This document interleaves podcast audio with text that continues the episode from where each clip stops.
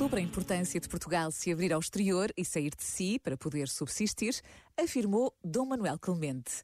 Existir de dentro para fora e de fora para dentro. E é isto que Padre António Vieira sublinha. Nós, portugueses, só podemos sê-lo verdadeiramente quando nos projetamos para fora de Portugal. António foi universal porque era português, mas só o pôde ser porque esteve fora.